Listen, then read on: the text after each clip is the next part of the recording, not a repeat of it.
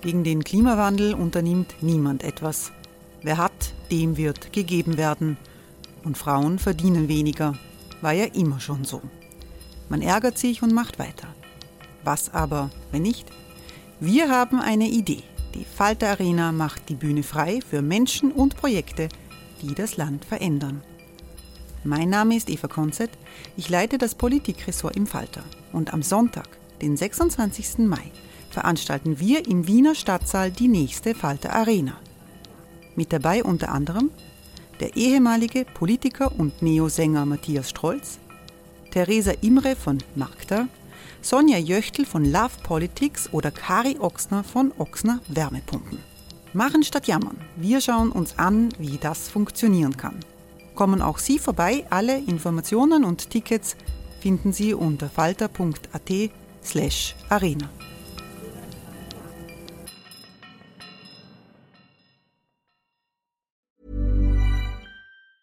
Hey, it's Ryan Reynolds, and I'm here with Keith, co star of my upcoming film, If, only in theaters, May 17th. Do you want to tell people the big news?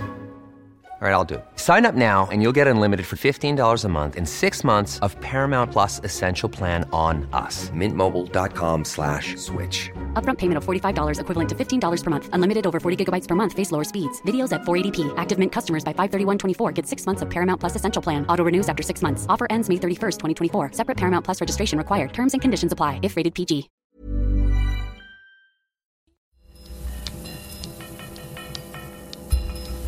Falter Radio, der Podcast mit Raimund Löw. Sehr herzlich willkommen, meine Damen und Herren, zu einer Episode des Falter Radios, die uns in die dunkelste Zeit des 20. Jahrhunderts führt, in die 1930er Jahre. Und zwar in das Moskau der stalinistischen Schauprozesse. Metropol ist der Titel des neuen Buches von Eugen Ruge, in dem uns der deutsche Autor in eine Zeit führt, in der Mitternacht war im Jahrhundert. In Deutschland regierte der Nationalsozialismus. Adolf Hitler war dabei, den Zweiten Weltkrieg vorzubereiten. Die kommunistischen Parteien und die Sowjetunion verkörperten die Hoffnung vieler Antifaschisten. Aber Moskau war im Griff des stalinistischen Terrors, den viele in der Arbeiterbewegung und im Westen nicht wahrhaben wollten. Eugen Ruge hat in seinem Buch Metropol eine europäische Geschichte geschrieben. Im Zentrum steht seine eigene Großmutter Charlotte. Charlotte hat für den Geheimdienst der kommunistischen Internationale gearbeitet. Metropol ist der Name des Hotels in Moskau, in dem sie während der großen Säuberung gelebt und überlebt hat. Eugen Ruge selbst ist in der Sowjetunion geboren. Sein Vater Wolfgang Ruge hat den Archipel Gulag überlebt. Wolfgang Ruge war ein angesehener Historiker in der DDR. Das Buch Metropol Eugen Ruges folgt dem Familienroman in Zeiten des abnehmenden Lichts, für den Ruge mit dem Deutschen Buchpreis ausgezeichnet wurde. Am 7. November war Eugen Ruge in Wien, um sein Buch Metropol im Rahmen der Buch Wien zu präsentieren. Bei der Veranstaltung im Theater an der Gumpendorfer Straße habe ich mit ihm über das stalinistische Erbe der Linken und sein Buch gesprochen. Eine Lesung, bei der uns Eugen Ruge zuerst akustisch in das Moskau der 1930er Jahre führte.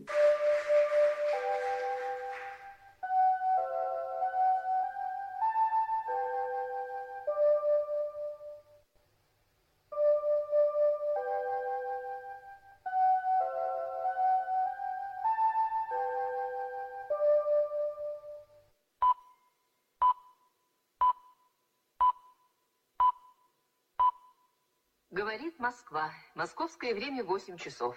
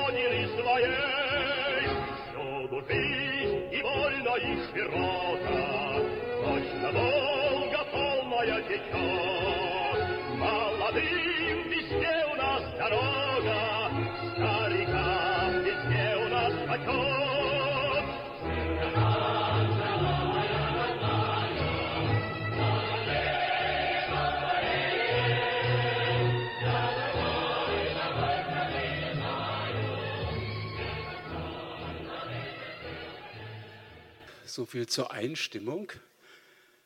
Wenn Sie dann nachher alle das Buch lesen, dann wissen Sie, welches, wie das Lied klingt, das da immer zuvorkommt.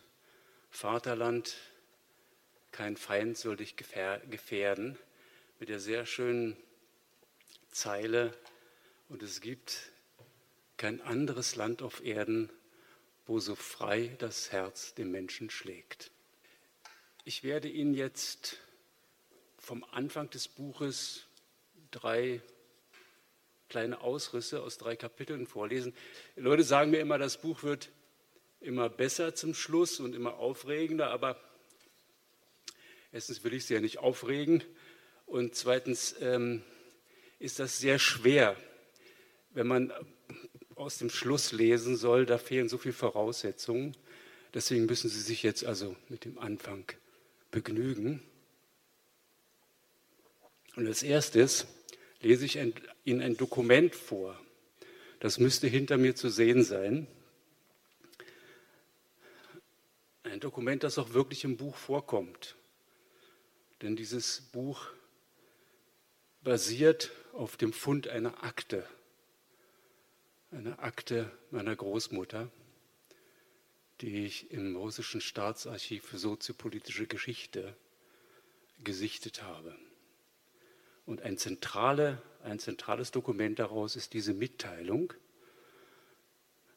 Mir ist es bekannt aus einigen Gesprächen aus dem Jahre 1933, dass der Genosse Jean Germain und die Genossin Lotte Germain bei dem tronskistischen Banditen Emil verkehrten. Die Bekanntschaft stammt aus der gemeinsamen Arbeit der Lotte Germain und der Frau des Emil in der Berliner Handelsvertretung. Ob diese Bekanntschaft auch gegenwärtig bestanden hat, ist mir nicht bekannt. Den 23. August 1936 gezeichnet Hilde Thal. Erstes Kapitel Schwarzes, schwarzes Meer. Aus der Perspektive von Charlotte. Wechseln wir mal das Foto. Ja, das ist natürlich nicht Charlotte, sondern das ist meine Großmutter. Die ist fast identisch mit Charlotte, aber natürlich nicht ganz. Charlotte ist natürlich eine Romanfigur. In der Nacht vom 20. auf den 21. August entdeckt Charlotte Germain, wie sie sich neuerdings nennt, in der deutschen Zentralzeitung unter den 16 Angeklagten in der Strafsache des trotzkistisch-sinowjewistischen terroristischen Zentrums den Namen M. Lurie. Sie befindet sich zu diesem Zeitpunkt auf dem Schwarzmeerdampfer Grusia, der allerdings noch fest verteut am Kai von Batumi liegt. Er wird erst am nächsten Morgen in See stechen – Sie sitzt in ziemlich unbequemer Haltung am Klapptisch und hält die Zeitung schräg zum Bullauge hin, durch das ein kaltes, bläuliches Licht fällt, das man für Mondlicht halten könnte. Es stammt aber von einer Hafenlaterne. Sie ist im Schlafhemd, Baumwolle weiß. Das Grummeln der Schiffsmotoren ist zu hören. Aus der oberen Koje dringt ein fiebendes Schnarchen. Das ist Wilhelm. Er hat sich den Decknamen Jean Germain zugelegt, aber alle nennen ihn Hans, außer Charlotte, die nach wie vor Wilhelm sagt. Ist es schwierig, einen Metallarbeiter mit anhaltinischem Dialekt Jean Germain zu nennen. Wilhelm hat Wodka getrunken, und zwar zu viel. Auf unsere Heimat, auf Stalin, dem kann sich niemand entziehen, ein Mann schon gar nicht. Aber auch Charlotte hat sich nicht ganz entziehen können. Nach der Stadtbesichtigung bei 36 Grad Celsius gab es noch einen, wie soll man es nennen, Empfang beim Kreissekretär, Georgier, Schnauzbart, Stimme wie eine Lokomotive, Hoho, er wisse Bescheid, fünfte Etage Komintern. Augenzwinkern. Auf euch, Genossen, und auf den Genossen Stalin. Dazu Gurken, Lauch, Zwiebeln und Sülze. Eingeschlafen ist sie schnell, ein kurzer Alkoholschlaf, aus dem sie schnell wieder erwachte. Eine Weile hat sie sich hin und her gewälzt, gehofft, sie könne die sich anbahnenden Kopfschmerzen durch Autosuggestion besiegen. Als dann aber auch noch die Blase zu drücken begann, gab sie sich einen Ruck und machte sich auf den Weg zur Toilette, die leider außerhalb der Kabine lag. Als sie zurückkam, fiel ihr Blick auf die Deutsche Zentralzeitung.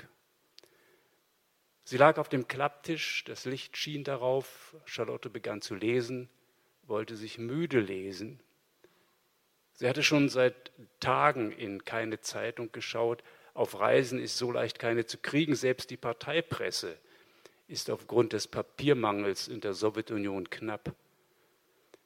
Daher ist sie vom Inhalt des Leitartikels so überrascht, dass sie einen Augenblick meint, die Bibliothekarin in Batumi habe Wilhelm ein Archivexemplar geschenkt, denn es ist hier von der Strafsache gegen Sinowjew und andere die Rede. Sitzt denn Sinowjew nicht seit zwei Jahren im Gefängnis? Der Mann mit der hohen Pelzmütze auf dem Lockenkopf, der schönste von allen, fand sie immer. Es hat sie damals schockiert, dass er verurteilt worden war, immerhin ein Mitstreiter Lenins, eine Zeit lang sogar Chef der Komintern. Jedoch es ist die aktuelle Ausgabe Prozess gegen Sinowjew und andere. Keine Lektüre für die Nacht. Charlotte überblättert den Leitartikel, aber auch die nächsten Seiten sind voll von dem Prozess. Die Anklageschrift ist abgedruckt, gekürzt, aber immer noch zwei Seiten. Charlotte überblättert auch die Anklageschrift, will sie überblättern, als ihr Blick sich an dem Namen M. Lurie verhakt. Sie kennt einen M. Lurie. Moische Lurie, der eigentlich Alexander Emel heißt. Genauer gesagt, eigentlich heißt er Moische Lurie, aber die meisten kennen ihn nur unter seinem Parteinamen Alexander Emel dass aber dieser Alexander Emil mit jenem M. Lurie identisch sein könnte, einem vom Ausland gesandten Agenten Trotzkis, wie es in der Zeitung heißt, der an der Spitze einer von einem aktiven deutschen Faschisten organisierten Kampfgruppe gestanden habe, das ist absurd. Wie sollte Alexander Emil, selbst Jude, selbst von den Nazis verfolgt, an der Spitze von, einer, von einem aktiven deutschen Faschisten organisierten Kampfgruppe gestanden haben. Charlotte hört ihr Herz pochen, so laut, dass es Wilhelms Schnarchen ein paar Schläge lang übertönt. Vorbereitung von Anschlägen auf Stalin, Molotow, Varaschilov. Unglaublich, was vor sich geht. Fast spürt sie so etwas wie Wut. Wozu die ständigen Parteisäuberungen und Überprüfungen? Zwei volle Jahre geht das jetzt schon. Wie viele Formulare, wie viele Lebensläufe, wie viele Kommissionen. Ja, sie ist damit einverstanden. Nur muss sich doch irgendwann ein Erfolg einstellen. Sie blättert um, die letzte Seite der Anklageschrift. Hier sind sie noch einmal aufgeführt, alle 16 nummeriert mit Vor- und Vatersnamen und dem Geburtsjahr Nummer 15, Lurie Moische Ilitsch. Und dahinter steht in Klammern alias Emil Alexander. Zuerst fallen ihr seine Hände ein. Schmale, weiße Hände, zart. Sie bewegen sich, umspielen einander Sie formen das Thema gewissermaßen unsichtbar in der Luft. Er redet über die Bibel. Sie gehen am Kanal entlang. Welcher Kanal? Nein, das sei kein Aufruf zur Selbstliebe, sagt Emil, sondern eine ungenaue Übersetzung im altgriechischen Original, sagt er, heiße es nicht, liebe deinen Nächsten wie dich selbst, sondern liebe deinen Nächsten erst wie du. Verblüffend. Der Mann ist stellvertretender Leiter der Agitprop-Abteilung des Zentralkomitees der Kommunistischen Partei Deutschlands. Er ist genauso alt wie Sie, knapp über 40, aber er kommt ihr älter vor, reifer. Er hat über die Darstellung Ägyptens im Alten Testament promoviert, summa cum laude. Bildung hat sie immer fasziniert. Sie selbst fühlt sich ungebildet. Sie hat bloß die Mädchenschule besucht, verfügt über das unsichere Wissen einer Autodidaktin. Jetzt erinnert sie sich, Teltow-Kanal, Frühjahr 1933, überall zartes Grün, Weidenkätzchen, die Pappeln rascheln. Das letzte Frühjahr in Deutschland. Wilhelm und Isa gehen ein ganzes Stück vor ihnen, weil Emil immer wieder beim Reden stehen bleibt. Sie wird niemals so leicht und beiläufig über die Geschichte Ägyptens reden können, über reale und fiktive Ereignisse, über den Unterschied zwischen Metapher und Gleichnis. Sie hat Sprachen gelernt, seit sie in der sowjetischen Handelsvertretung in Berlin angestellt war. Sie kann inzwischen gut Englisch und einigermaßen Russisch.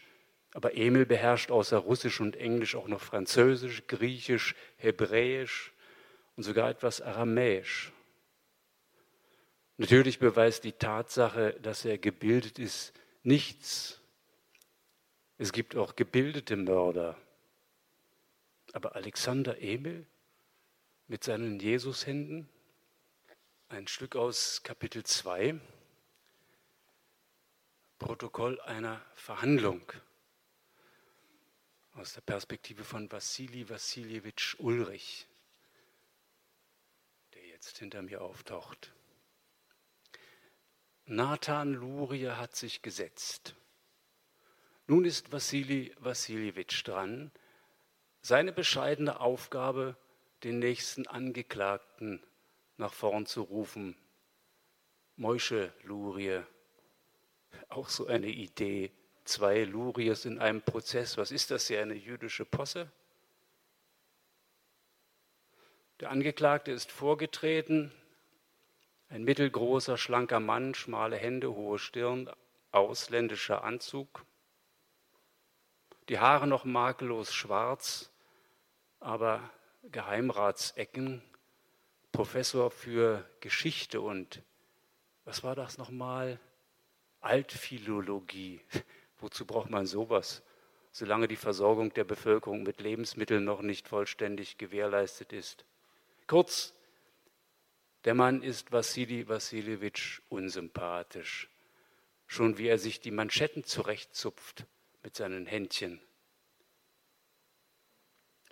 Die Frage, die Wassili Wassiljewitsch zu stellen hat, lautet, Angeklagter Luria, halten Sie die Aussagen die sie in den Voruntersuchungen gemacht haben, im vollen Umfange aufrecht.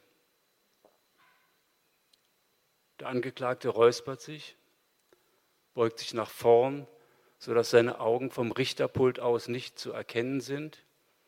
So verweilt er eine Sekunde, zwei Sekunden, drei, Wassili Wassiljewitsch hält den Atem an, irgendwas, wahrscheinlich das Blut schießt ihm in den Kopf. Jetzt passiert es, denkt Wassili Wassiljewitsch, jetzt. Aber dann endlich richtet der Angeklagte sich auf und sagt, ja, höflich und freundlich, einfach nur, ja. Wassili Wassiljewitsch überlegt kurz, ob er den Angeklagten auffordern soll, im ganzen Satz zu antworten, aber nein, er ist froh, dass er mit seinem Part fertig ist und übergibt an Wyszynski. Der Staatsanwalt, wie immer, kann es kaum erwarten, springt auf, sprudelt los, filmreif, mit fester Stimme. Angeklagter Lurie, sagen Sie bitte, welche konterrevolutionären Schritte Sie in Ihrer terroristischen Tätigkeit unternommen haben. Der Angeklagte zupft an seinen Manschetten und beginnt seinen Text aufzusagen. Wassili Wassiljewitsch atmet durch, erleichtert, gewiss für den Fall, dass hier jemand seine Aussage widerruft oder gar anfängt, die sowjetische Justiz zu beschimpfen, existiert ein Plan.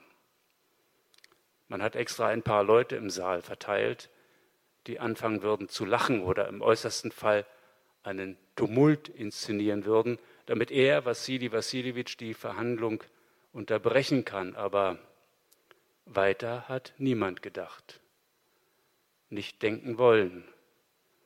Auch Wassili Wassiljewitsch mag nicht weiter denken. Allerdings ist ihm irgendwie klar, dass das Problem damit nicht gelöst wäre. Was, wenn ein Angeklagter auch nach der Sitzungspause nicht wieder zu Verstand kommt? Ein Albtraum. Soll man den Mann verschwinden lassen? Vor den Augen der Weltöffentlichkeit?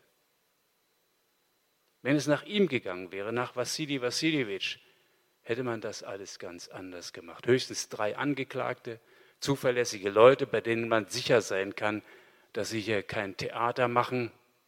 Sinowjew, dieses winselnde Elend, der ist fertig. Der würde Stalin den Hintern ablecken, so fertig ist er. Den hätte man gar nicht mehr in eine überheizte Zelle zu sperren brauchen. Nachher klappt er noch ab mit seinem Herzfehler. Sinowjew will nichts mehr nur leben. Und wahrscheinlich glaubt er im Ernst, dass man, ihn dass man ihn leben lässt, wenn er hier mitspielt. Die Stimme des Staatsanwalts wie eine Kreissäge. Ich erwarte Ihre Ausführungen über Ihre praktischen Schritte in diese Richtung. Jetzt fällt ihm ein, heute Nacht hat er davon geträumt, von Wyszynskis Stimme. An Wyszynski selbst erinnerte er sich merkwürdigerweise nicht nur an die Stimme. Es würde etwas in seinem Innern zersägt. Dann wachte er auf und war froh, Anuschkas dicken, warmen Körper neben sich zu finden. Das heißt, er war froh, dass dieser Körper so dick war, so zum sich drin verkriechen. Vorsichtig schmiegte er sich an, denn natürlich weiß er, dass sie seine Nähe im Schlaf nicht erträgt, ihn fort, fortstößt, ja sogar nach ihm schlägt. Und das tat sie dann auch. Und er, Wassili Wassiljewitsch, kroch wieder auf seine Seite.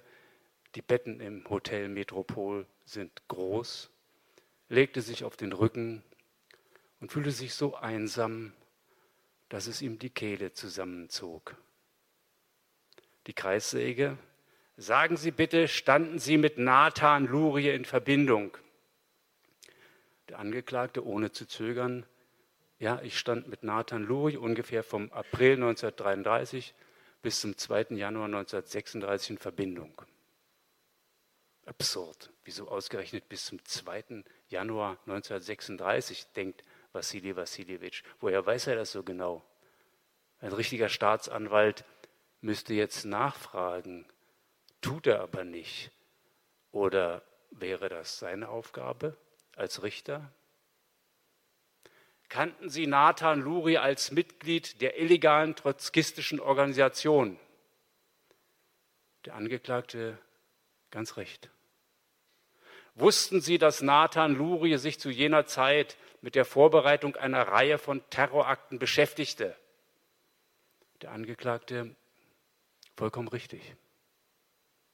Wassili Wassiljewitsch braucht einen Moment, um zu verstehen, was ihm eigentlich missfällt. So sieht kein reuiger Angeklagter aus. So benimmt sich doch niemand, der damit rechnen muss, dass er zum Tode verurteilt wird. Trällert hier seinen Text herunter wie eine Feldlerche. Oder hofft dieser Mensch, dass die ausländischen Journalisten gerade dadurch Verdacht schöpfen, dass er hier seine Geständnisse herunterspult, als wäre das alles nichts? Wassili Wassiljewitsch spürt, wie der Hass ihn anspringt, wie ein Hund direkt ins Gesicht. Man hätte ihn mal richtig durchprügeln sollen, wissenschaftlich. Stattdessen wird er noch herausgefüttert, zum Friseur geschickt und bitteschön ein Bad für den Herrn Professor, damit alle Welt sieht, wie gut es unseren Häftlingen geht, hat sogar Bücher und Schreibzeug in seiner Zelle. Alles, was er will. Und seltsam, bei der Vorstellung von den Büchern dem Schreibzeug in seiner Zelle, ertappt Wassili Wassiljewitsch sich plötzlich dabei, wie er den Angeklagten beneidet. Er will es selbst nicht wahrhaben, aber irgendwie beneidet er ihn. Der Mann weiß ja noch nicht, dass er stirbt. Der glaubt ja wirklich, er kommt nach fünf Jahren Verbannung wieder zurück und hält Vorlesungen über Altphilologie. Und die Studentinnen hängen an seinen Lippen. Ein kleines Stück aus Kapitel 4. Hilde, den Namen haben wir schon mal gehört, wenn Sie sich erinnern. Es holpert ein bisschen, weil es fehlen natürlich immer Textblöcke. Das müssen Sie mir jetzt nachsehen. Und so poltert es jetzt in den Text. Hilde sammelt die Post ein und öffnet die Tür, an der kein Schild kein Hinweis anzeigt, was sich dahinter befindet. Das Hauptquartier der OMS oder SS, wie sie neuerdings heißt, Slujba Sviasi, Verbindungsdienst. Aber niemand nennt sie so, nicht nur wegen des unglücklichen Gleichklangs. Überhaupt steht ihr Name nur auf internen Papieren, die mit einem Geheimhaltungsstempel versehen sind. Die OMS existiert nicht. Selbst die Abkürzung wird niemals öffentlich genannt. Eingeweihte, Eingeweihte sprechen von der fünften Etage der Komintern.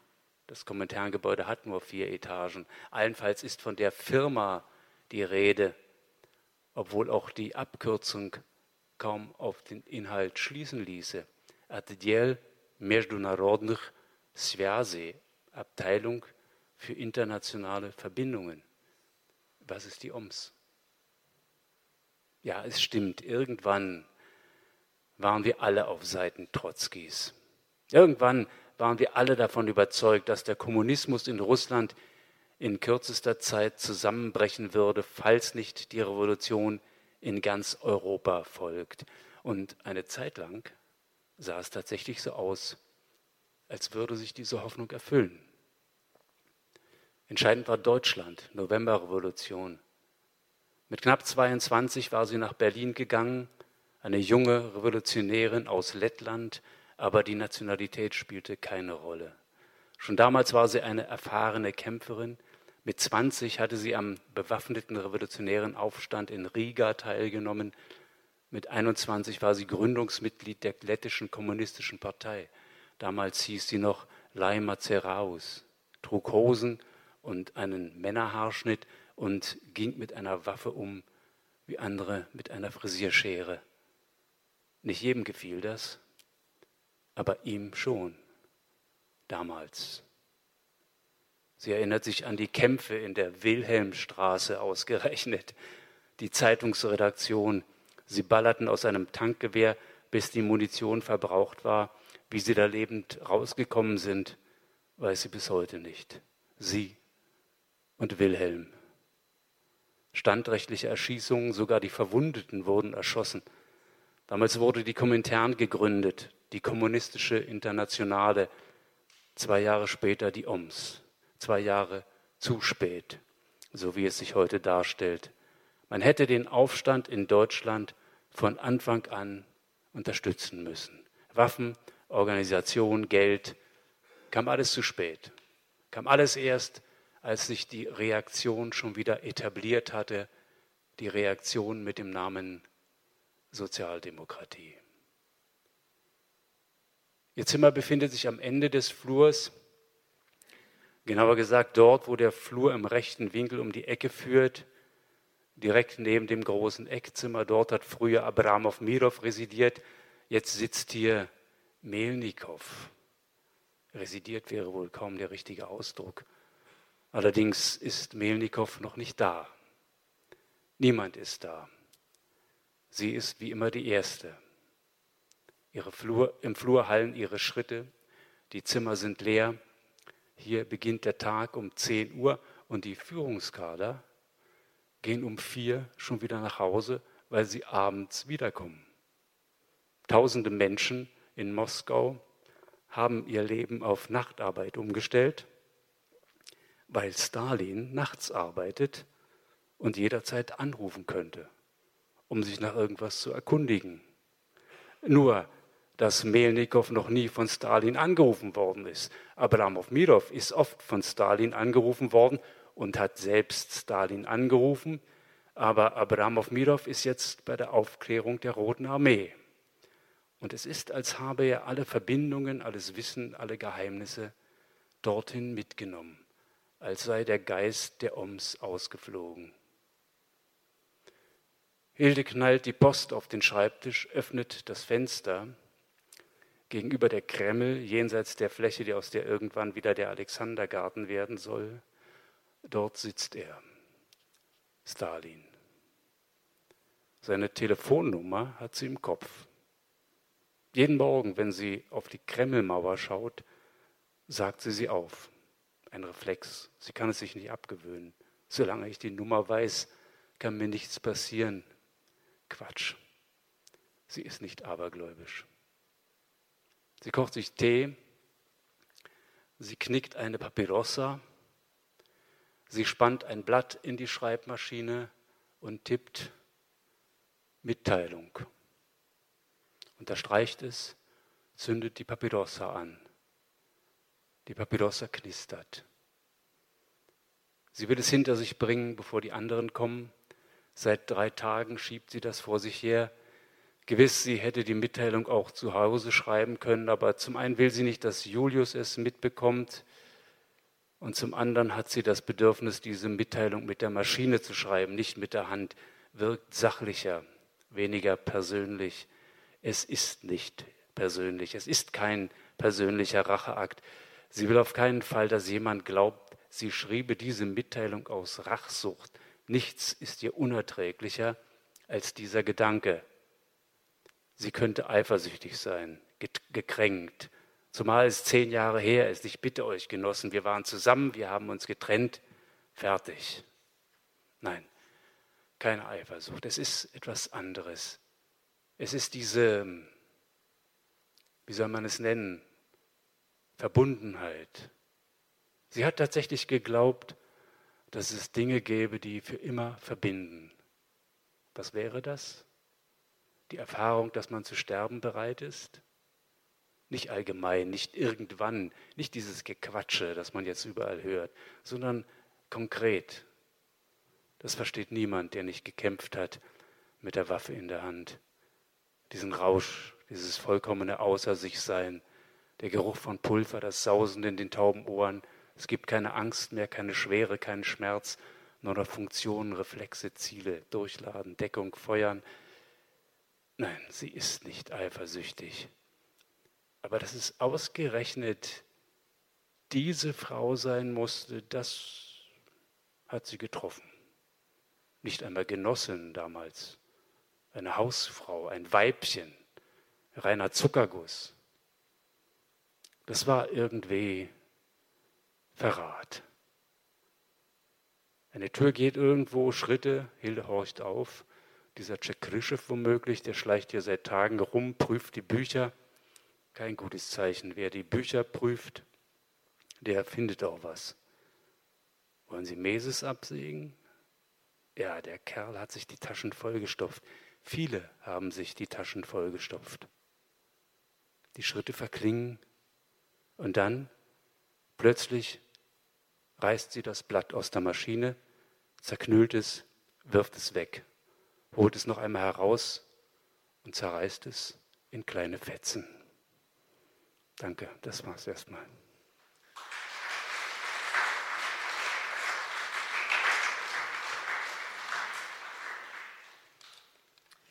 Ja, vielen Dank.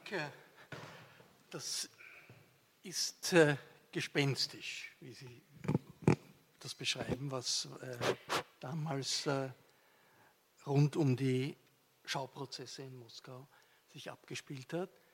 Und Sie schreiben am Ende Ihres Buches in Ihrer Familie, wie Ihre Großmutter, die äh, sozusagen der Star des Buches ist, einmal gefragt hat, darüber zu reden, und ihr Vater der aus dem Gulag gekommen ist, wollte mit seiner Mutter darüber reden. Und sie war treue Kommunistin bis zum Ende, hat sie, gesagt, hat sie sich verweigert, wollte sie nicht darüber reden. Äh, wie sind Sie dazu gekommen, dann doch nicht nur darüber zu reden, sondern ein solches Buch zu schreiben? Und wie schwierig war das für Sie zu recherchieren? All diese Recherchen ist ja ein historisches, nicht nur ein Familienroman, nicht nur ein Roman, sondern gleichzeitig ein historisches Dokument. Wie sind Sie da hineingezogen Gut, das worden? ist äh, gleich eine ganz große Frage. Äh, wahrscheinlich mit einer langen Antwort. Ich versuche es mal kurz zu machen. Also tatsächlich hat sie äh, ihr Leben lang darüber geschwiegen und hat auch, glaube ich, ge gedacht, sie hat das ganze, die ganze Geschichte, die ich ausgegraben habe, mit ins Grab genommen. Allerdings wusste ich ein bisschen was durch meinen Vater. Äh, übrigens beschreibt er das auch in seinem Buch Gelobtes Land. Gelobtes Land ist im Grunde das Buch, was zwischen, ich weiß nicht, ob Sie die Zeiten, manche von Ihnen die Zeiten des abnehmenden Lichts kennen. Sozusagen, das ist hier der, wenn Sie so wollen, der Vorgänger, dann kommt die Zeiten des abnehmenden Lichts und dazwischen liegt eigentlich dieses Buch meines Vaters, wo er seine Zeit in Stalins Russland beschreibt. Ja, und in diesem Buch äh, steht auch drin, was er mir erzählt hat. Das ist sehr wenig. Ähm, das betrifft eigentlich die Liquidierung, die Vernichtung dieser Geheimorganisation mit dem Namen OMS. Die war tatsächlich sehr geheim. Die war so geheim, dass andere Geheimdienste nicht mal wussten, dass es sie überhaupt gibt. Ja. Das war der Geheimdienst der Kommunistischen Internationale. Und für diesen Geheimdienst hat also die Großmutter gearbeitet als Übersetzerin, also nichts Spektakuläres, allerdings auch teilweise als Kurierin. Das ist dann schon sehr gefährlich, ne? durch Europa zu fahren und mit falschen Namen, mit falschen Namen, falschen Pass, mit, mit, ja mit, mit Koffern, mit hochexplosiven Koffern. Also da war irgendwie waren dann ich weiß nicht, ein paar hunderttausend Dollar drin oder irgendwelche Waffen oder irgendwas. Also das ist schon. Wie man sich das aus Agentenfilmen eigentlich vorstellt. Im Prinzip ja. Also wahrscheinlich äh, noch unerträglich, ja, wahrscheinlich genau so. Ich meine, es ist natürlich alles unendlich viel langweiliger, aber an einer Grenze, zum Beispiel an der Grenze ist das dann schon, äh, ja, das ist dann schon aufregend, Sie wenn der Zoll kommt. Möglicherweise, oder wissen Sie, ob sie nach Wien gekommen ist? Wien war damals eine weiß, zentrale weiß, ja, ja dieser OMS, ja, mhm. dieser Organisation. Von mhm. hier aus sind die Direktiven an die kommunistischen Parteien des Balkans mhm. äh, gegangen. Zentrum Viele, das, der Wien war ganz wichtig für, für diese. War ein Büro der Kommentaren hier ein wichtiges. Ist, äh, also ich, ich, über diese Reisen ist tatsächlich, wie gesagt, über diesen Geheimdienst ist sehr wenig bekannt in der Forschung. Wirklich sehr wenig. Und ich weiß auch darüber wenig. Äh, und äh, wohin diese Reisen geführt haben, weiß ich nicht. Aber ich weiß zum Beispiel, das in ihrem Besitz war, äh, äh, habe ich dann später gefunden, äh, ein kleines, so, für so, so, ein, so, ein, Ding, wo man Zahnstocher reintut, ja. Also ein ganz schickes, elegantes Ding, so dass man die Zahnstocher zwar so reintun, aber dann nur aus der Mitte so greifen kann. Das ist ein ganz schönes silbernes oder als irgendwie sowas, so ein silbernes Teil. Und da steht hinten drauf irgendein Hotel, irgendein Salzburger Hotel.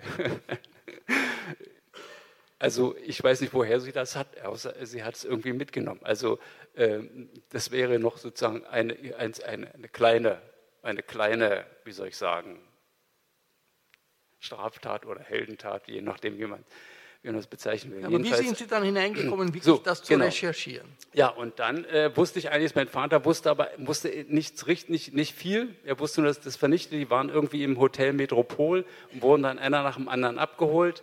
Und äh, dem bin ich dann einfach, äh, habe ich versucht nachzugehen. In dem Augenblick, als ein befreundeter Historiker mir sagte, du hör mal, von deiner Großmutter muss doch irgendwie eine Akte existieren bei der Kommentaren. Habe ich gesagt, die gibt es garantiert nicht. Die OMS ist so geheim, die Akten sind noch zu, stimmt auch.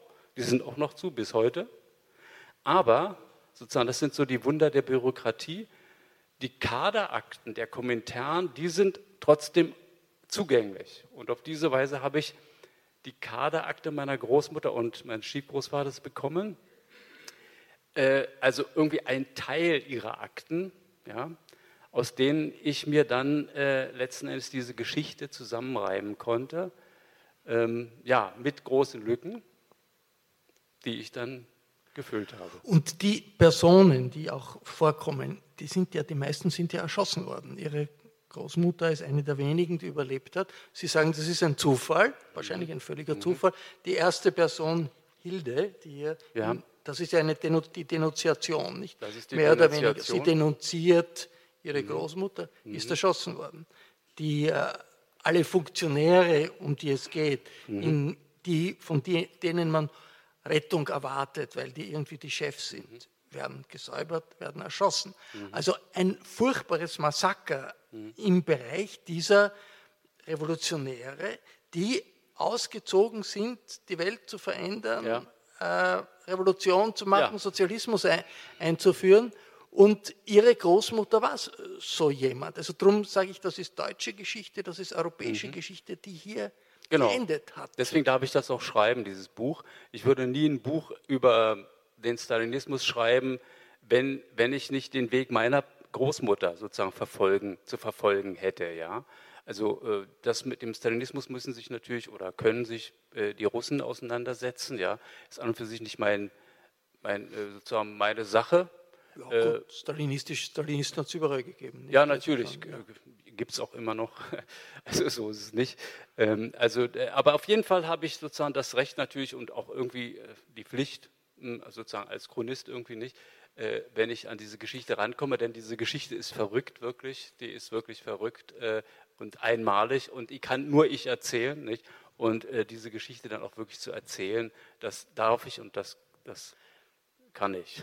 Es hat natürlich viele Geheimdienste gegeben in der Sowjetunion und äh, es hat diese Erfahrung, die Sie, die Sie hier beschreiben, dass einige der besten, der mutigsten, der heroischsten ähm, Revolutionäre, auch Intellektuellen, zu einem Geheimdienst gehen. Das ist oft passiert. Also Kim Philby, der, ja. äh, prominenteste der Cambridge Five, der, der, der, dann ein Doppelagent wurde, das hat es noch lange Zeit äh, mhm. gegeben.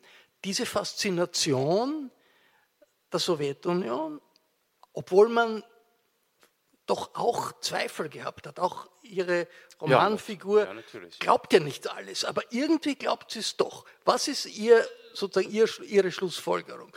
Leute wie ihre Großmutter, die da gelesen haben, das sind alles Terroristen, Leute, mit denen sie zusammengearbeitet ja, haben. Das, Muss das sein, dass die so angeklagt werden und dass die, dass die so verleumdet werden und die ermordet werden, hingerichtet werden? Oder haben sie, haben sie ein bisschen schon auch geglaubt, dass das sein könnte? Ja, sie, sie hat es zunehmend geglaubt. Also sie hat natürlich, das versuche ich am Anfang anzudeuten, äh, am Anfang nicht, nicht glauben können, das äh, ist absurd, steht ja da, glaube ich, nicht? Absurd, das kann, kann gar nicht sein, dass dieser Alexander Emil da was. Und äh, am Schluss glaubt es. Das ist eigentlich der Weg, den ich beschreibe. Wie, wie, äh, und sozusagen, das ist eigentlich die Geschichte. Nicht? Das, ist, das ist nicht so sehr ein Roman, der über den Stalinismus aufklären will, sondern es ist ein Roman, der erzählen will, wie kommt man von da nach da? Wie kommt man von diesem völlig normalen Zweifel, dass man sagt, das, ist, das kann ja jetzt nicht sein, äh, wie kommt man dahin, dass man am Ende äh, sich selbst noch für seine Zweifel beschuldigt, nicht? dass man sozusagen Selbstkritik übt nicht? Und, und sich Asche aufs Haupt streut und noch fast, da, fast damit einverstanden wäre, dass, dass man ins Umerziehungslager kommt, weil man, man ist offensichtlich ein schlechter Genosse. Also eine Art von, von Gehirnwäsche, die kollektive Gehirnwäsche, die einen Teil der Arbeiterbewegung, der internationalen Arbeiterbewegung ja. erfasst hat. Und die Spitze waren natürlich die Moskauer Prozesse. Drei große Prozesse, in denen äh, die Führungsriege der kommunistischen Internationale aus der Zeit, aus Lenins Zeit, mhm. aus der äh, Zeit, aus den 20er Jahren gestanden hat. All ja. diese schrecklichen Dinge, die unmöglich waren, mhm, mhm. gestanden hat. Und in der Literatur über die Moskauer Prozesse wird immer wieder die Frage gestellt, warum haben die eigentlich gestanden alle? Also das, was hier der, der mhm. Staatsanwalt mhm. fürchtet, dass da einer dann nicht ja. den aufgesagten Text mhm. äh, richtig sagt, sondern vielleicht sagt, es stimmt alles nicht, mhm. ja, ich bin unschuldig. Das hat niemand gemacht. Ja. Warum? Warum? Also wenn Sie eine ganz kurze Antwort hören will, wollen, die sozusagen, für die ich mich nicht wirklich verbürge, aber sozusagen der, der, der Kern der Sache ist, weil Zugehörigkeit wichtiger sein kann als das Leben. Diese dieses Zugehörigkeit äh, zu einer zu Sekte, einer, die kommunistische ja, Sekte, Partei, wissen Sie, das ist, betrifft, ich meine, jetzt, hier betrifft es ja eine Sekte, hier betrifft es die kommunistische ja, Partei. Ist, wir, der Mechanismus ist einer Sekte, der, Menich, oder? Der, der, ich glaube, Zugehörigkeit, ich meine, wir sind soziale Wesen. Unser Ich erscheint nur sozusagen im, in der Gemeinschaft. Nicht?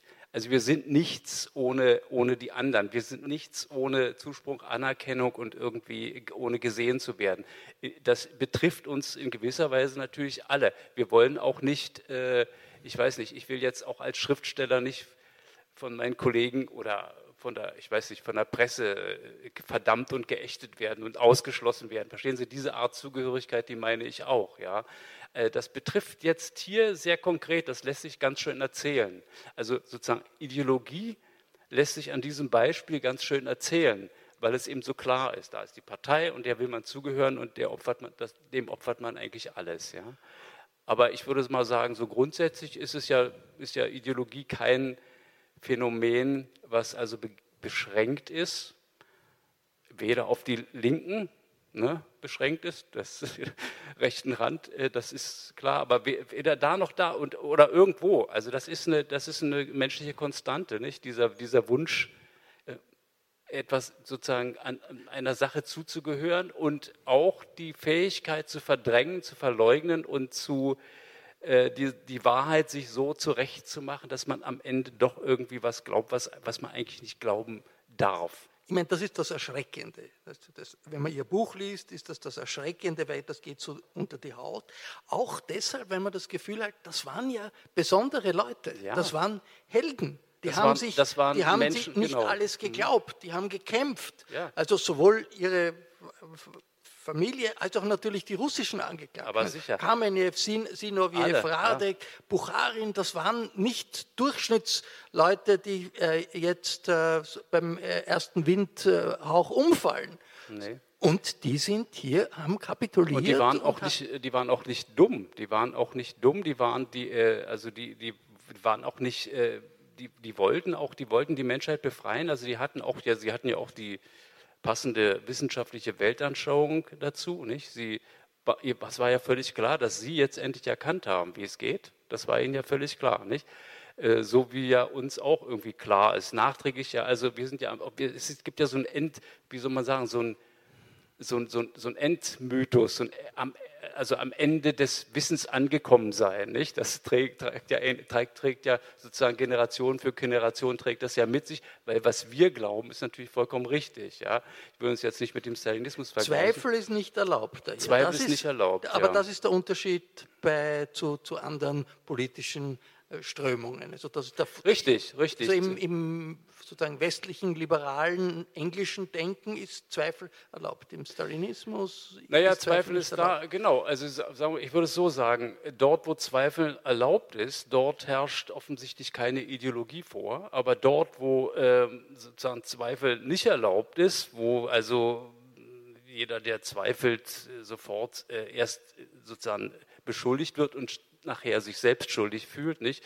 Dort, handelt, wird. dort handelt es sich offenbar um, um Ideologie, so würde ich das sagen. Bucharin, der einer der, der klügsten Köpfe im, im, im Politbüro war, der, äh, einer, der, einer der klügsten bolschewistischen Führer, der auch dann im dritten Prozess äh, äh, sich schuldig bekannt hat und gewusst hat, er wird verhaftet, hat seiner Frau ein äh, Vermächtnis hinterlassen, Larina Bucharina, die, und hat, die, hat er gesagt, du, wird, du kannst das nicht aufschreiben, du musst es dir merken. Und er hat das auswendig gelernt und hat überlebt und ist in der Zeit Gorbatschows aufgetreten. Also wir haben Larina Bucharina interviewt, mit ihr gesprochen und haben sie gefragt, können Sie das noch, den Text, den Ihnen Bucharin gesagt hat vor 50 Jahren. Sie hat das absolut noch gekonnt und hat es irgendwie noch geglaubt wo er sagt, wir sind keine Verbrecher, sondern wir sind ehrliche Sozialisten und wollen die Befreiung der Menschheit.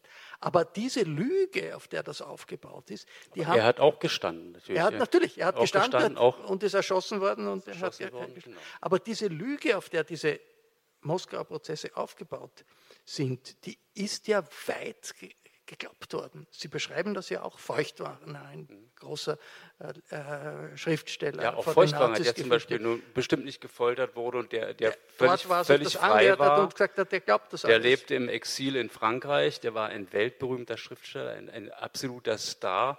Stalin konnte dem gar nichts, ja, und den, den, konnten sie auch nicht erpressen, den konnten sie höchstens bereden, die konnten ihn bestechen oder was äh, korrumpieren durch Freundlichkeit, durch, ich weiß nicht, durch Auflagen, aber ihm konnte niemand Feuchtwanger, der übrigens witzigerweise, das kommt auch im Roman vor, direkt im Zimmer neben meiner Großmutter eine Zeit lang gewohnt hat, im Dezember 37, das habe ich mir nicht ausgedacht.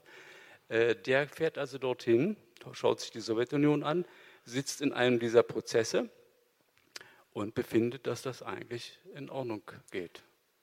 Und das ist, das ist das Erschreckende. Verstehen Sie? Erschreckend. auch. Also ein Teil der linken nee, Intelligenz ist, im Westen hat genau, das geglaubt. Ja, wie gesagt, für mich ist das Erschreckende nicht. Also man kann, man kann den Roman natürlich lesen, wie man will. Man kann sagen, aha, wie böse ist der Stalinismus? Das stimmt auch. Der ist auch böse. Keine, was heißt böse? Der, wie, wie entsetzlich. Ja, ist, das kann man sicherlich sagen.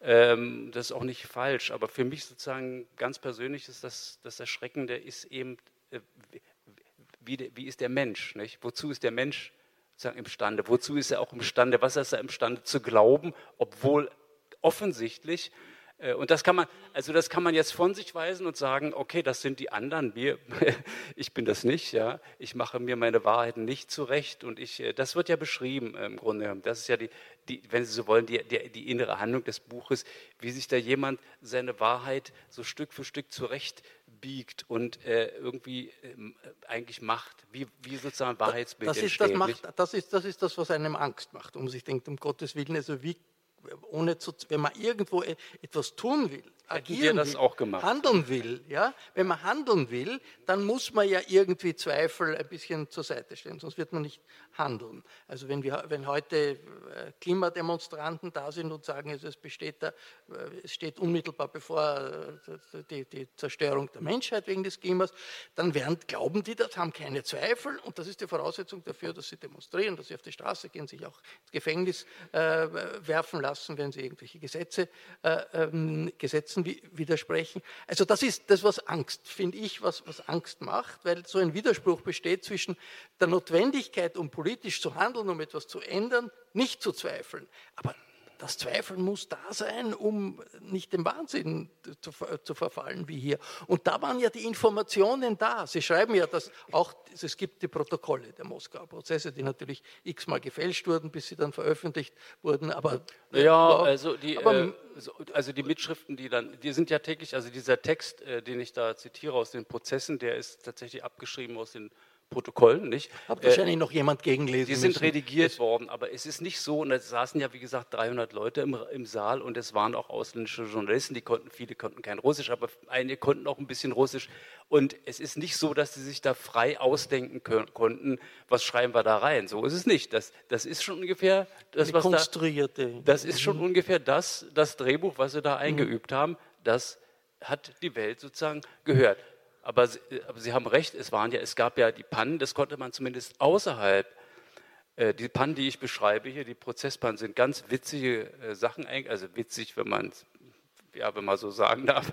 Ähm, die sind auch wirklich alle passiert und da haben, darüber haben auch Zeitungen in aller Welt geschrieben. Das konnten die in der Sowjetunion nicht lesen, aber Feuchtwanger wusste das. Und nicht nur Feuchtwanger. Und Sie beschreiben das auch. Da gibt es natürlich einige Szenen, wo ganz offensichtlich Informationen die Grundlage dieser, dieser Verurteilungen waren, die nicht gestimmt haben. Was ich, ein Hotel in Kopenhagen, wo sich äh, irgendjemand mit, mit dem Sohn Trotzkis hätte treffen ja, genau. sollen, das es nicht mehr gegeben hat zu der Zeit. Das Hotel gab es nicht, ja. Hm. Das gab es nicht. Oder eine Landung in einem Flug, mit einem Flugzeug in Norwegen hm, zu einer Zeit, nicht, wo ja? keine genau. Flugzeuge genau. gelandet sind. Hm. Das hat den Feuchtwanger nicht gestört, das hat andere nicht gestört. Und der Trotzki war ja damals in Mexiko und hat das aber schon, hat, also dem war das wichtig zu sagen, das stimmt alles nicht. Hat einen Gegenprozess organisiert ja. mit äh, hoch angesehenen amerikanischen aber Intellektuellen und um das alles zu widerlegen, ist aber nicht durchgekommen in der linken Öffentlichkeit. Warum?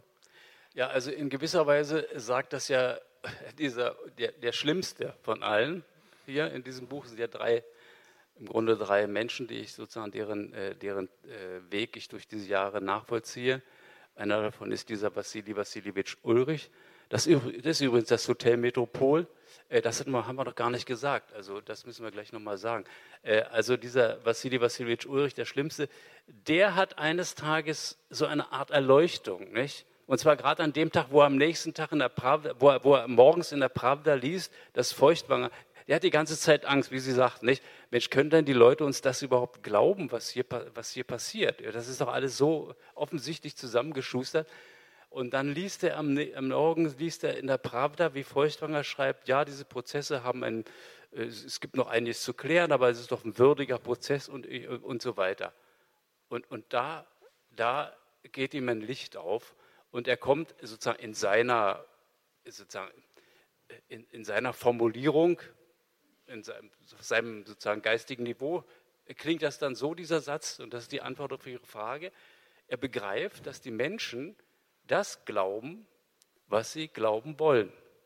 Da spielen Fakten überhaupt keine Rolle. Hatte da Trotzki gar keine Chance mit so Aber ich muss Ihnen sagen, das begegnet mir zum Beispiel, nach meinem Gefühl, hm, begegnet mir andauernd.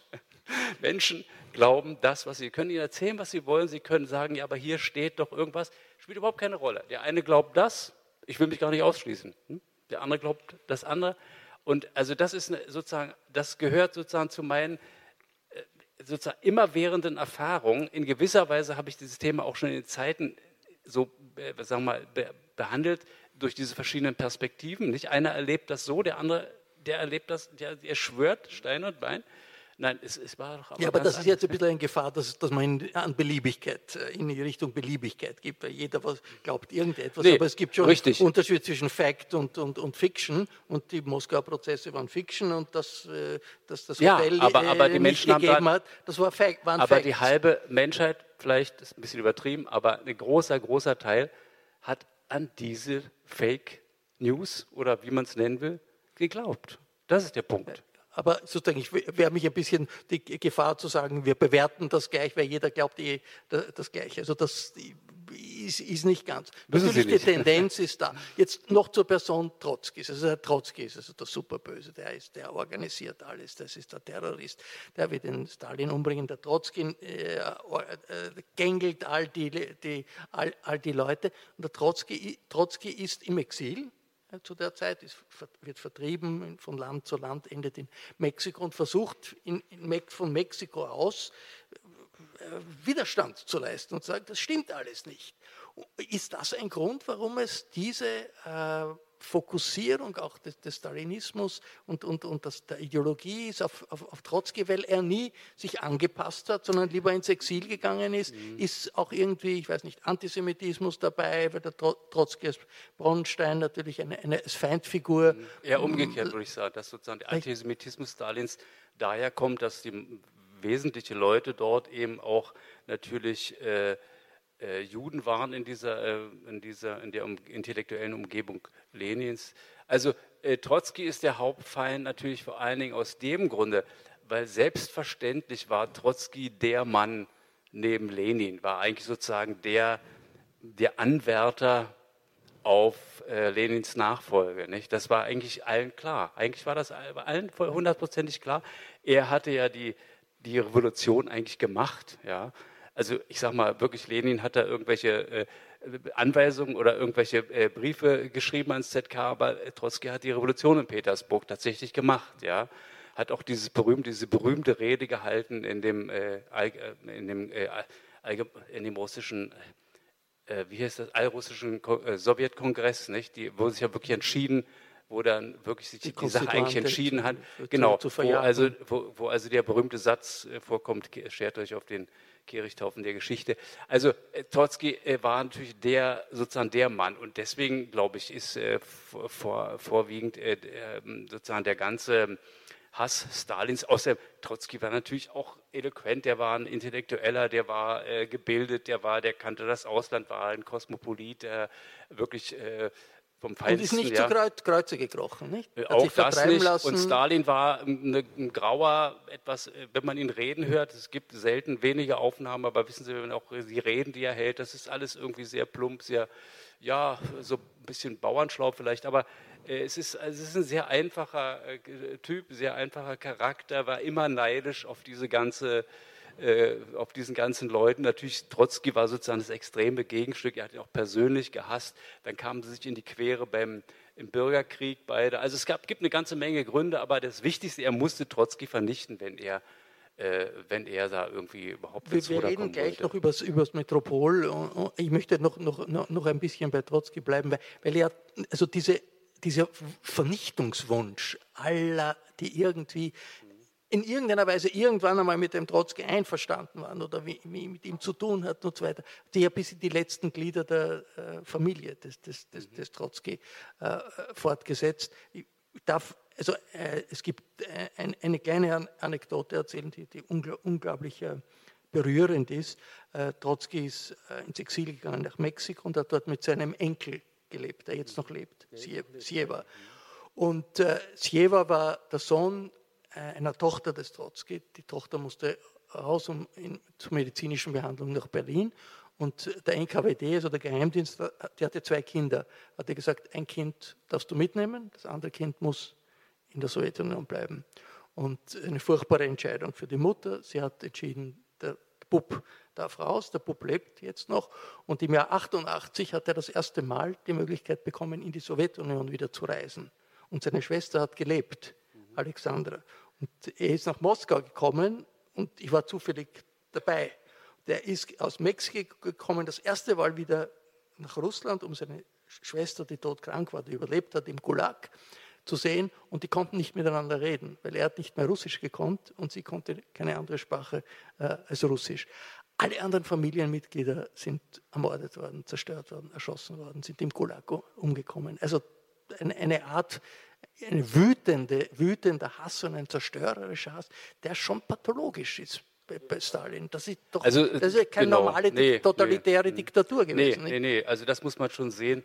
Äh, es wäre wahrscheinlich auch so, äh, äh, sagen wir mal, eine Art Diktatur gewesen in der Sowjetunion, ja. Aber natürlich, das, sozusagen das ausgerechnet dieser Psychopath, und der war wirklich psychopathisch, dieser Mensch, das macht den Stalinismus aus. Nicht? Also das ist wirklich der Unterschied, auch wenn man dann später sagt, die DDR ist stalinistisch, das ist alles Quatsch natürlich. Also das, das ist wirklich, Stalinismus hängt mit Stalin auch wirklich zusammen. Das ist ein Psychopath, ein, ein wirklich mordgieriger, sadistischer Psychopath, nicht? der wirklich auf, auf, auf, äh, auf Vernichtung, äh, auf Grausamkeit offensichtlich aus, aus war. Ja, also das ist, das, das ist, wie gesagt, von der Person nicht zu trennen. Und das ist ja auch die, die, die Logik, die, die nicht er, er, erkennbar ist, also die, dieser Säuberungen, die in, in, einer Situation, wo klar war, die Spannungen international steigen, möglicherweise wird es dann zu einem Krieg mhm. kommen, in der Situation vernichtet, lässt, lässt der Stalin mhm. die, die,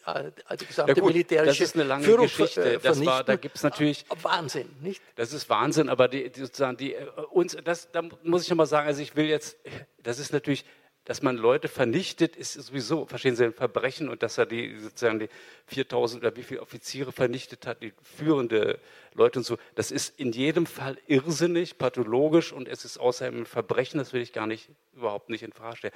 Nur es ist natürlich so, dass aus unserer Sicht heute äh, stellt sich immer alles so klar dar. Natürlich hat Hitler dann die Sowjetunion überfallen und dann äh, spielte das natürlich eine Rolle, dass diese Offiziere äh, fehlten und so weiter. Aus der damaligen Sicht war das natürlich alles sehr verworren. Da gab es Stimmen, äh, die, die sozusagen tatsächlich, also die, die war, gab ja Verbindungen zwischen der Reichswehr und der, der, der, Roten Armee. Die Offiziere haben ja zum Teil dort mit der, mit der Reichswehr eine Zeit lang zusammengearbeitet. Dann gab es irgendwelche Leute, die tatsächlich äh, Stalin daraufhin, sagen wir mal, äh, ähm, gebrieft haben, dass da äh, möglicherweise äh, Tuchaschewski, so jemand nicht, dass der, der ja, dass der mit den Deutschen zusammenarbeitet, möglicherweise einen Putsch vorhat und so weiter. Ich meine, der Putsch gegen Stalin, ja, äh, der hat nicht stattgefunden. Nicht? Das, ist, das ist wohl wahr.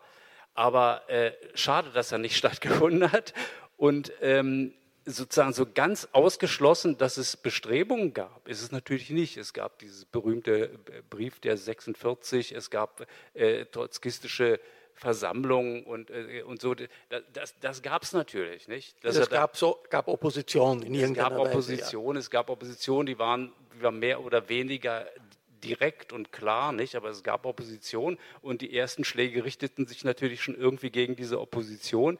Nur dann ist die Sache vollkommen aus dem, vollkommen aus dem Ruder gelaufen. Und das Irre ist eben, dass, äh, dass äh, Stalin das benutzt hat. Er hat das nicht mehr kontrollieren können in dem Augenblick, aber er hat das natürlich benutzt, um, um, seine, um eine absolute Willkürherrschaft zu installieren, wo wirklich keiner mehr sich sicher fühlte. Alle waren eingeschüchtert, jeden, jeden konnte es treffen und das hat er benutzt und sehr, sehr geschickt. Und das war sozusagen diese Mitternacht im, im, im Jahrhundert. Diese, das war die Mitternacht.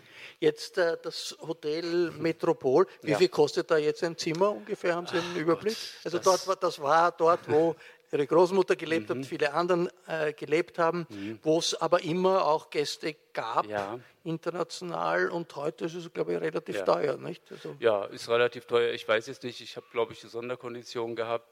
Äh, ich, also, weiß ich, wenn ich jetzt sage 250 Euro die Nacht oder so, so schlimm ist es nicht, ne, das, oder? Ja, no, das geht. Ja, das also das geht. Aber, äh, es, aber gibt, toll, es gibt, total schön es hergerichtet. Gibt Zimmer. Also das ist, äh, wie gesagt, das ist das der Metropol, nachdem diese Sache passiert ist mit diesem Alexander Emel, die ich jetzt, äh, äh, über die ich jetzt berichtet habe, dass sie also mit einem Volksfeind bekannt sind, sind sie natürlich dem, vom Dienst suspendiert worden. Zum Teil auch verständlich, also ja gut, also im Geheimdienst muss man nicht arbeiten. Wenn das so verständlich, wenn es tatsächlich um einen Volksfeind sich gehandelt hätte, sagen wir mal so, nicht? Und dann sind, sind die in dieses Metropol äh, einquartiert worden, und zwar in dieses Zimmer, wo der kleine Pfeil ist. Ne? Das ist das Fenster dazu. Äh, daneben übrigens die drei Fenster, das ist das Zimmer, wo Feuchtwanger gewohnt hat.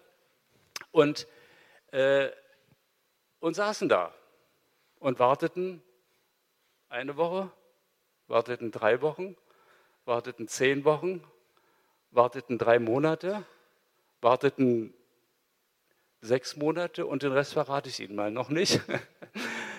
Und warteten darauf und warteten darauf, ja, dass Unsinn. sie nun irgendwie äh, abgeholt werden, nicht? Und äh, davon eben von dieser Wartezeit erzählt dieses Buch und von dem, was da noch so passiert.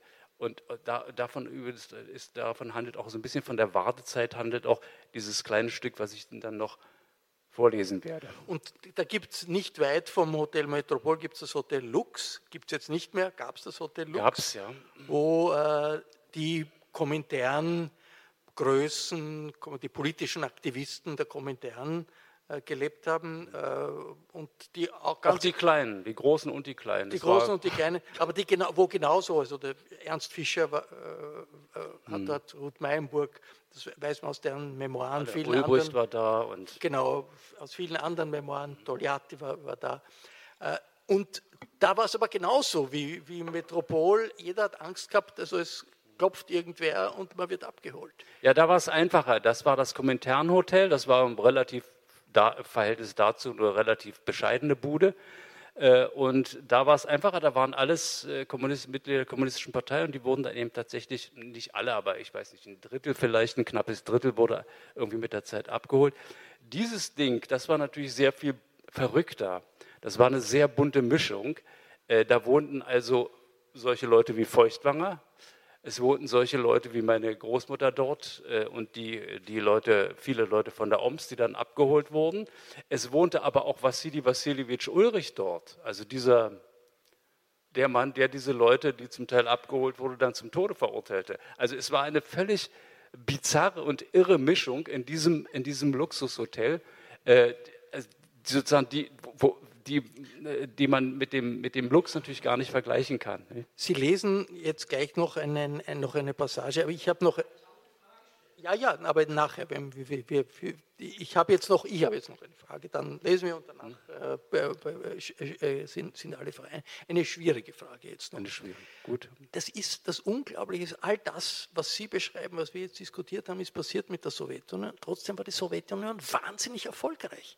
Also nach also die Sowjetunion hat den, hat den Hitlerfaschismus besiegt, hat nach 1945 äh, eine, in, im Wettrüsten mit den Amerikanern gleichgezogen, hat den Weltraum miterobert, hat die halbe Welt finanziert, Kuba, ähm, äh, halb Afrika, Osteuropa und den Bürgern ein ja, mäßiges, mäßig, aber so in der Brezhnev-Zeit halbwegs ja, akzeptables, kleinbürgerliches Leben äh, geschafft.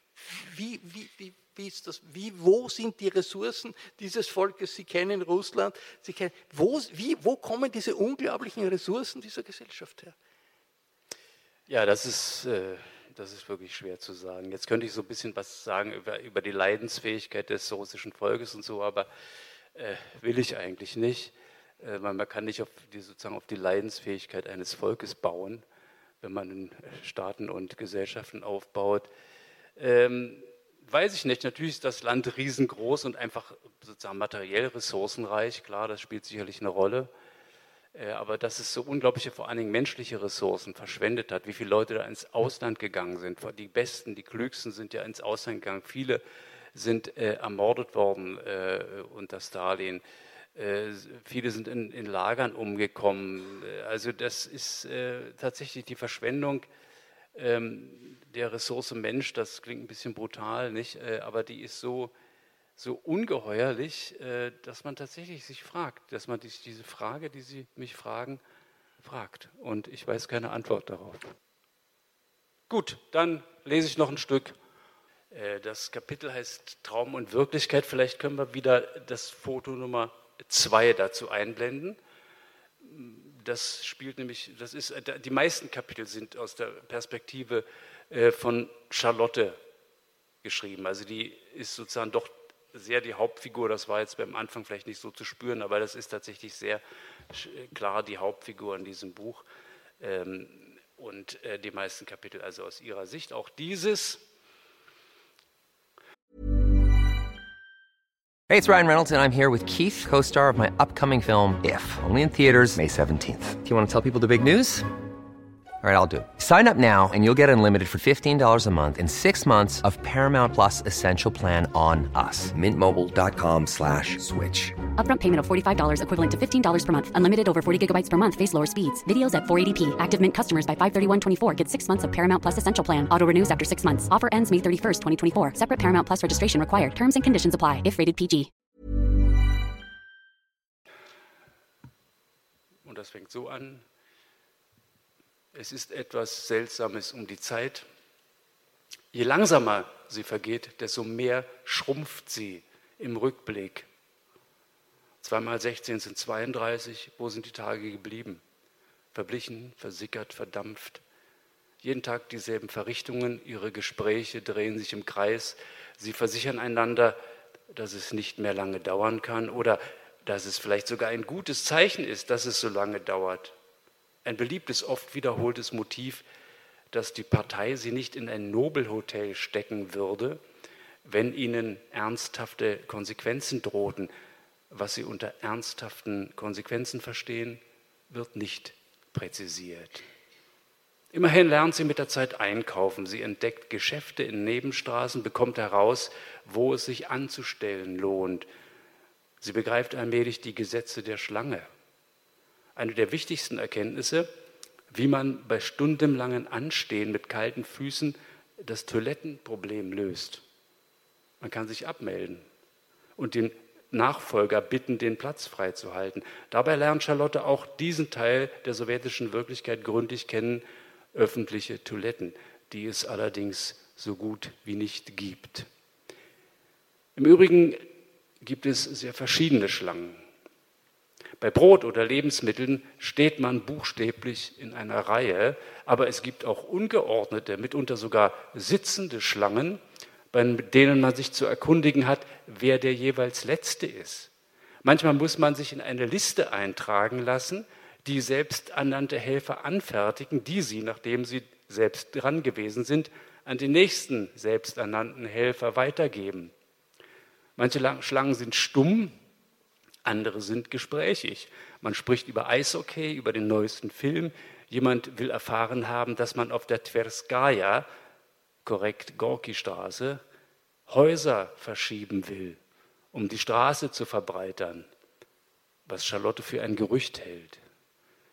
Jemand schimpft über die sogenannten Stachanov-Arbeiter, Bestarbeiter, die nur sechs Monate arbeiten, die Norm versauen und den Rest des Jahres mit dem verdienten Geld auf der Krim Urlaub machen was Charlotte ebenfalls für ein Gerücht hält. Jemand berichtet, dass sowjetische Wissenschaftler eine Methode entwickelt hätten, um aus Erdöl Schokolade zu machen, was Charlotte schon eher glaubt. Man spricht über andere Schlangen, man erfährt, was es gerade an anderen Orten gibt oder gegeben hat oder angeblich geben wird. Im Univermarkt namens Felix Dzerzhinsky, dem neuen Kaufhaus, hört Charlotte, gäbe es amerikanische Schuhe. Sie eilt dorthin und stellt sich in der Schuhschlange an und tatsächlich gelingt es ihr, Winterschuhe in ihrer Größe zu kaufen. Halb hoch, dunkles Leder. Sie ist glücklich. Sie schont ihre neuen Schuhe. Sie geht von nun an so wenig wie möglich zu Fuß, sondern benutzt stets die Bahn oder den Trolleybus, der vor dem Hotel abfährt. Bahnfahren ist billiger als gehen, hat Isa einmal gesagt, jetzt versteht sie es. Einmal gelingt es ihr nach zwei Stunden Anstehen Karten für das Bolschoi-Theater zu ergattern, der stille Don nach dem berühmten Roman. Der Platz vor dem Theater ist durch Bauarbeiten an der neuen Metrolinie aufgewühlt. Man balanciert über hölzerne Trottoire, aber die Menschen drängen und stoßen, man tritt ihr auf die Füße. Irgendwann steht sie mit ihren schönen neuen Winterschuhen im Schlamm. Die ganze Oper über während der Kosakentanze, die Tänze, die Stalin angeblich so liebt, und auch während der politisch und menschlich zerrissene Hauptheld seine Arien singt, muss sie an ihre Schuhe denken. Und als sie zu Hause die Krusten abkratzt und die Sohlen reinigt, macht sie eine entsetzliche Entdeckung. Die, Schulen sind, die, Schu die, die Sohlen sind nicht aus Leder, sondern aus Pappmaché. Sie fühlt sich betrogen vom Univermarkt, vom Staat. Wie kann man den Leuten solche Schuhe verkaufen? 200 Rubel, fast ihr ganzes Monatsgehalt. Und, was sie nicht weiß, fast das dreifache Monatsgehalt eines einfachen Arbeiters. Der Schneefall setzt ein, zögerlich zuerst. Tagsüber steigen die Temperaturen wieder über 0 Grad. Die Tage des Matsches beginnen. Es genügen zwei solcher Tage, dann beginnen die Sohlen der neuen Schuhe sich aufzulösen. Charlotte zieht wieder die Sommerschuhe mit Wollsocken an und sucht einen Schuster. Im Moskauer Telefonbuch stehen unzählige Werkstätten und Kooperativen, davon einige sogar im Umkreis des Hotels. Nicht alle existieren wirklich, manche sind gerade wegen Inventur oder Krankheit oder Remont geschlossen. Einer der Schuster verlangt Valuta, ein anderer versichert, dass eine Besohlung dieser Schuhe mit Leder unmöglich sei. Ein dritter meint, dass sie sich nächsten Monat noch einmal melden soll, sofern es Material gäbe. Ihr bleibt nichts anderes übrig, als sich an einen der privaten Straßenschuster zu wenden, die es hin und wieder in Moskau noch gibt. Sie weiß nicht genau, ob diese Art der Handwerkstätigkeit vollständig legal ist, Sicherheitshalber fährt sie mit der Straßenbahn ein Stück hinaus. Basmani Rayon, hier ist sie noch nie gewesen. Verwahrloste Kinder betteln sie an. Isa hat sie gewarnt vor solchen Kindern. Unter ihnen gibt es gefährliche kleine Kriminelle. Nicht umsonst wird man in der Sowjetunion ab dem zwölften Lebensjahr die Todesstrafe eingeführt haben, worüber Charlotte schockiert war. Dennoch fällt es ihr schwer, ungerührt vorbeizugehen, Sie sind arg zerlumpt, manche tragen Fußlappen. Drei kleine Jungen wärmen sich an einem Teerofen, mit dem Asphalt gekocht wird. Die Straßenarbeiter, die gerade ihre Mittagspause beenden, vertreiben sie mit bösen Flüchen. Leute, die irgendwas unter der Wattejacke tragen, sprechen sie an. Schwarzparkt, begreift Charlotte. Sie hütet sich auch nur hinzusehen. Plötzlich, plötzlich vor einem Haus eine lange Schlange. Fast schon gewohnheitsmäßig fragt sie, was es hier gibt. Es stellt sich heraus, dass es ein Gefängnis ist. Stumm wenden die Frauen sich von ihr ab. Manche haben kleine Pakete dabei. Eine kommt gerade wieder aus dem Gebäude heraus. Ihr Gesicht ist verheult. Ihr Paket trägt sie immer noch bei sich. Dann endlich findet sie einen Schuster, ein ausgemergelter alter Mann, er sitzt auf einem Mauervorsprung. Seine gesamte Werkstatt hat er vor sich auf dem Boden ausgebreitet. Kichernd betrachtet er Charlottes Winterschuhe. Er bietet ihr das Kissen an, auf dem er sitzt. Sudarinja nennt er sie. Seltsame Anrede. Charlotte bleibt tapfer stehen. Es ist kalt. Sie tritt von einem Fuß auf den anderen. Der Mann überlegt lange, wendet den Schuh hin und her, bevor er ihn in eine Art Schraubstock einspannt und anfängt, die Sohle abzuschneiden. Er erweist sich als ziemlich gesprächig, erklärt, wie schwer es heutzutage für einen, wie er es nennt, selbstständigen Handwerker sei.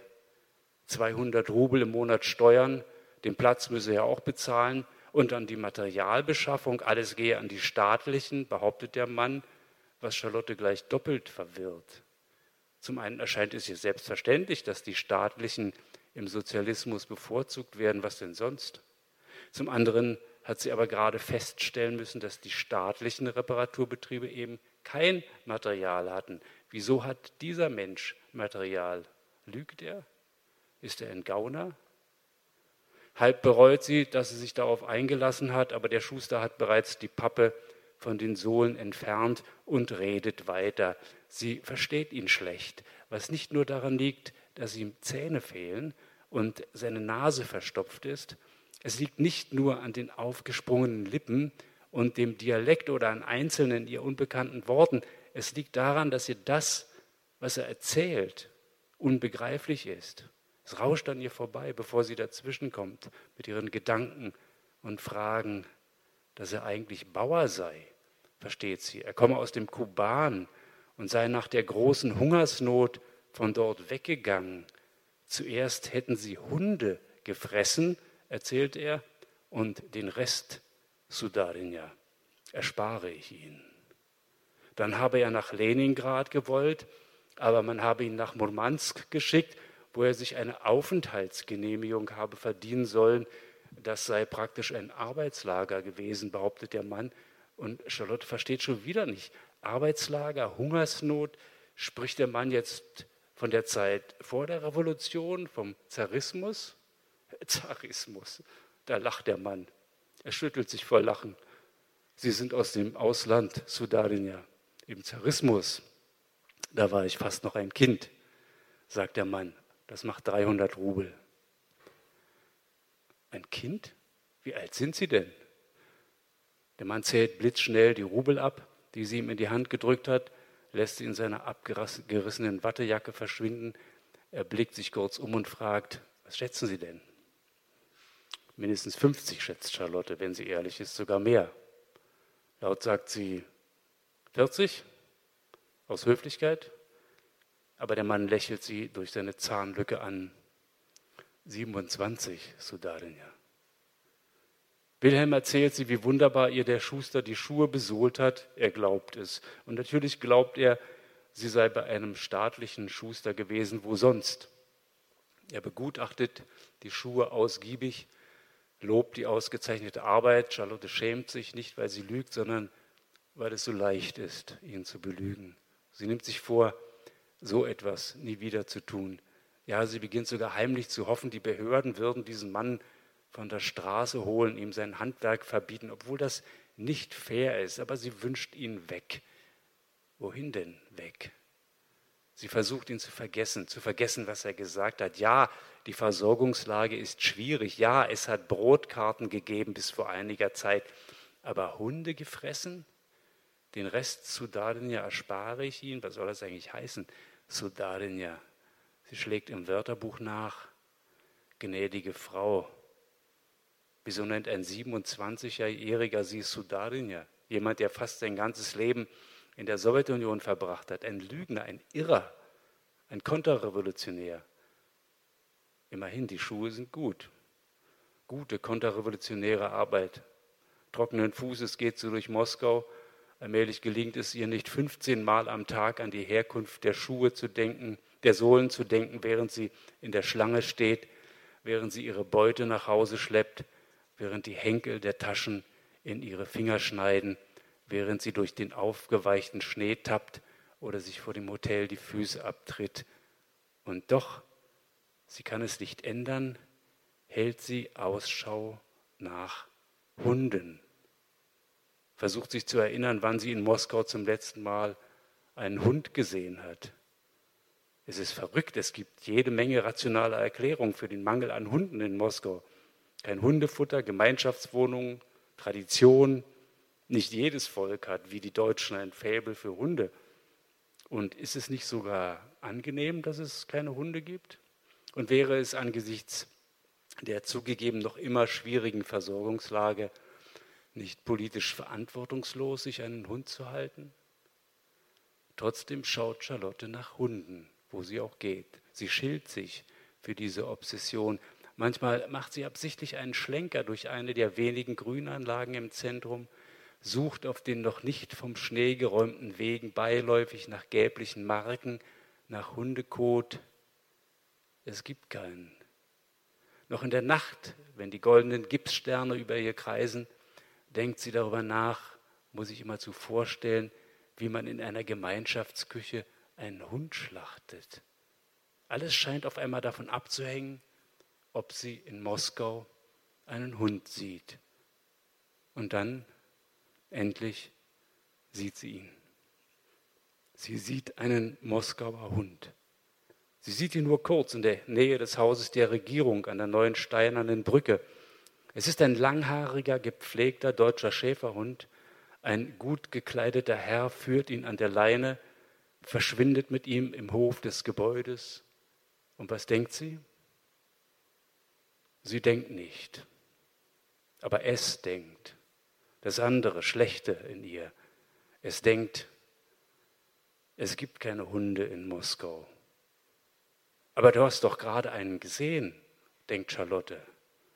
Doch es denkt, es gibt keine Hunde in Moskau. Danke.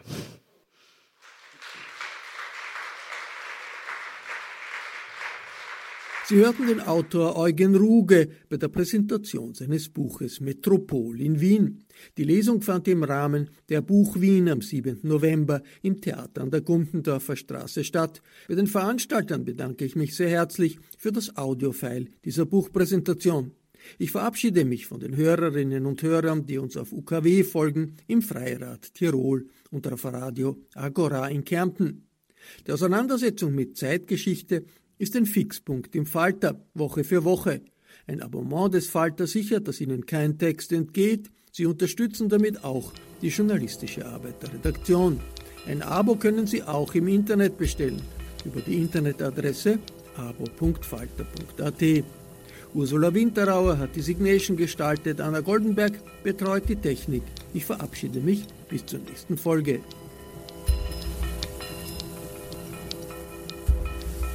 Sie hörten das Falterradio, den Podcast mit Raimund Löw.